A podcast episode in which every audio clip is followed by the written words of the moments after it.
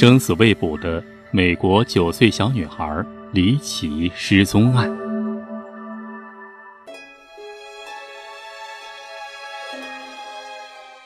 今天说的这个案件发生在两千年的时候，两千年的情人节这一天，发生地点是美国北卡罗来纳州的谢尔比。那天虽然是情人节，又是一个周日，但是。对于住在这里的迪格律一家，和往常并没有什么区别。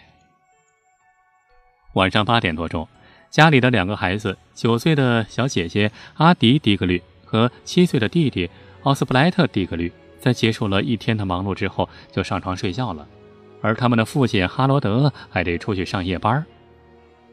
大概晚上九点多的时候，因为附近一辆车撞上了电线杆，这一片的居民区就临时停电了。不过这并没有太大的影响。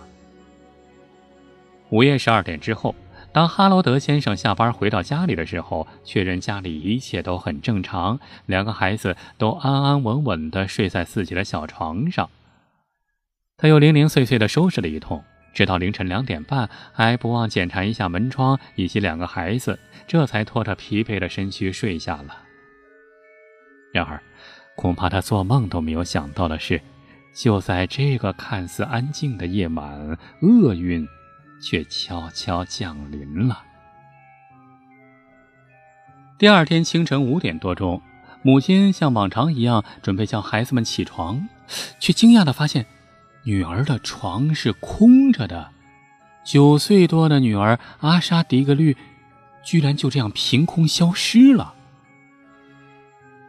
当时母亲并没有想太多。和其他父母一样啊，就在屋前屋后的找了一通之后，可还是一无所获，怎么也找不到女儿。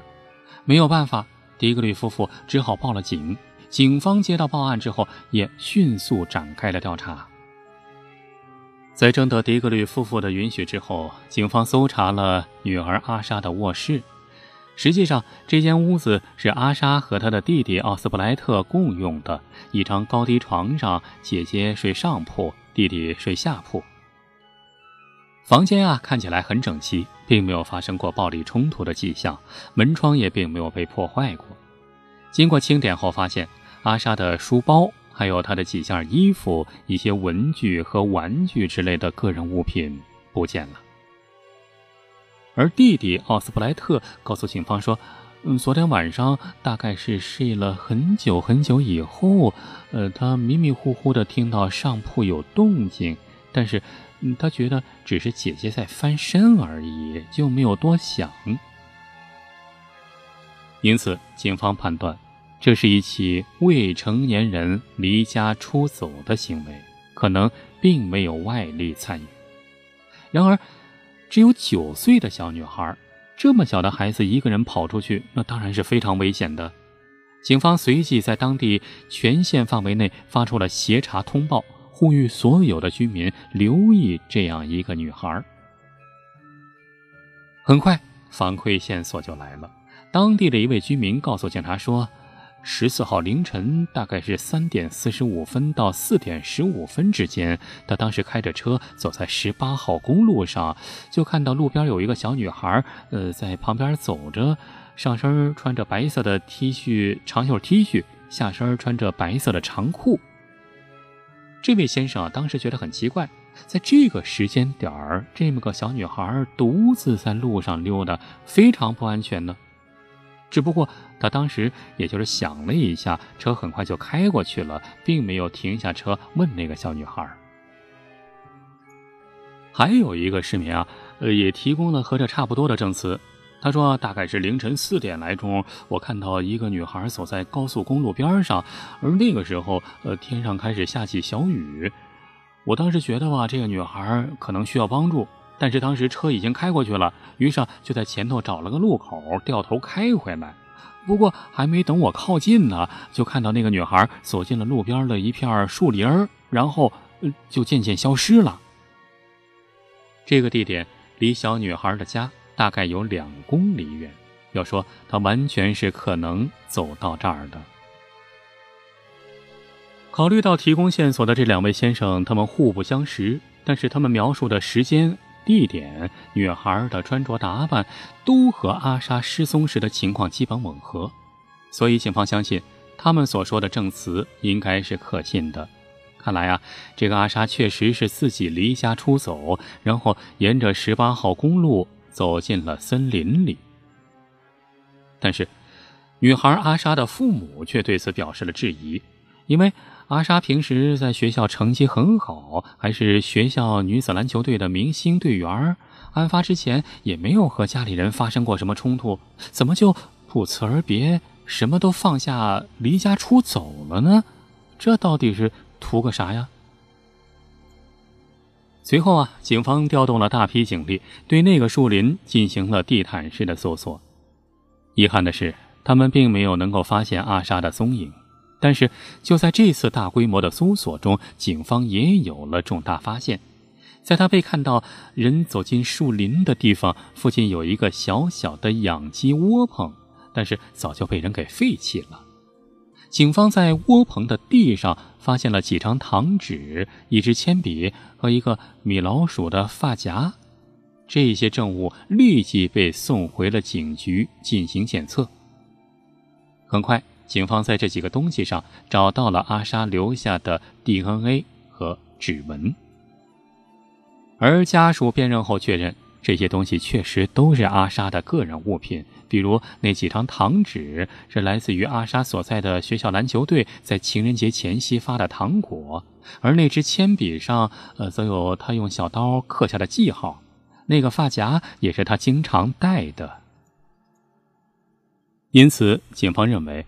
阿莎曾经到过这个窝棚，并吃了一些糖果，但是不知道是故意还是疏忽，她把自己的一些随身带的小玩意儿给留在了窝棚里。这一发现让警方士气大振，又组织警力，加上社区志愿者，还带上了警犬，在这一带发起了更大规模的搜索行动，累计花费了九千多人力小时。但遗憾的是。他们仍然没能找到阿莎·迪克律的踪迹。如果事情仅仅讲到这儿，那只不过是一个普通的治安案件而已。但是，到了二零零一年，事情又发生了惊人的变化。二零零一年八月，也就是在这个小女孩失踪一年半之后，一个偶然的发现让这个案件再起波澜。就在十八号公路的例行检修中，有维修工人在地下挖出了一个奇怪的包裹，赶紧报警处理了。这个包裹其实就是一个儿童用的小书包，只不过外面用塑料布紧紧地包了好几层。经过辨认，警方确认这个包的主人就是阿沙·迪格律。这样一来，案子的性质就陡然变了。如果阿莎是因为自己的意愿离家出走，虽然也可能会遭遇意外，但那就不是刑事案件。而他既然特意把自己的衣服和个人物品打包带走，那不太可能会把它半路给丢掉啊。就算是阿莎背不动这个包，想要减轻负担，那事情也不对劲儿。刚才说的这个包。是被紧紧的埋在地下的。你想，对于一个九岁小女孩来说，在一个漆黑的雨夜，也没有挖掘工具，没有理由，也没有力量挖个坑，把自己的书包给埋起来吧。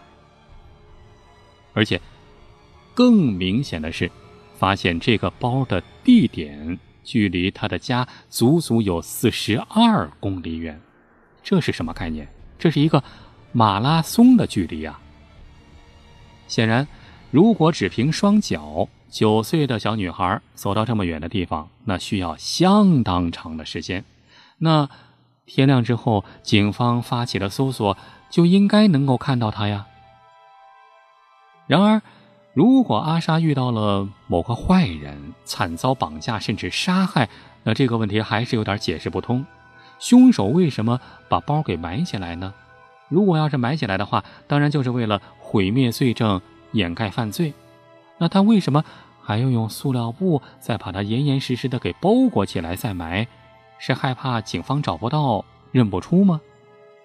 因为如果把它埋在地里，或者就干脆直接扔到林子里，风吹雨打的，那包不就很快就烂了，足以抹掉包上的大部分生物学痕迹，何必费这事儿呢？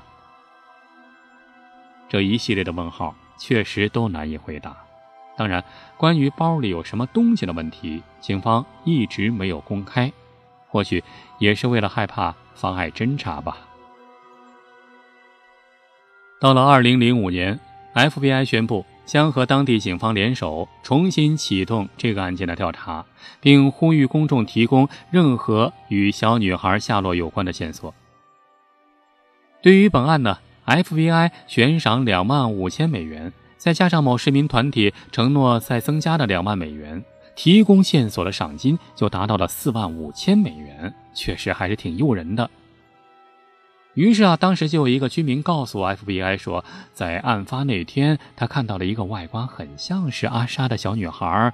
呃，不过当时上了一辆深绿色的1970年式的林肯轿车。然而，这个线索查起来相当费劲儿，毕竟已经过去十六年了，这部车子搞不好早就报废了，更不要说当时在车里会留下什么物证痕迹。再说，你如果知道这个线索，咋不早说呢？现在才说，那早就晚了。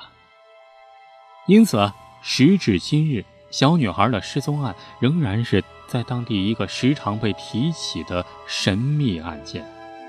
但愿他还有能够和家人团聚的一天吧。